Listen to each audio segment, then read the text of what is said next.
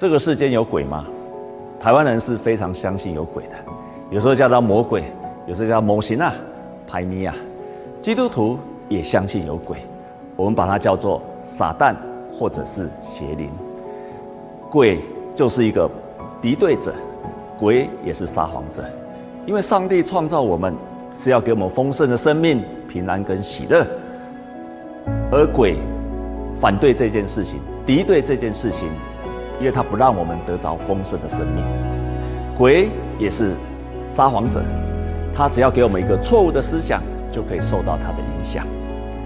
鬼在人身上的影响力，第一种就是附身在人的身上。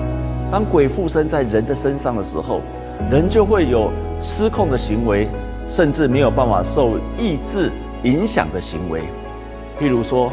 他可能会伤害自己的身体，也会伤害别人的身体，甚至于可能会结束自己的生命。但是鬼更厉害的地方，也对最多人的影响力，就是给我们一个错误的思想，错误的思想。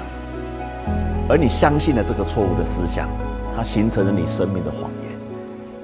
举例来说，你的父母亲，他们可能感情不好，最后走向离婚的道路。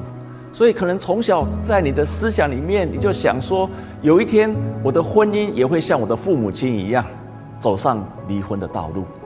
结果你真的结婚了，你跟你的另外一半吵架，这个时候错误的思想就进来了。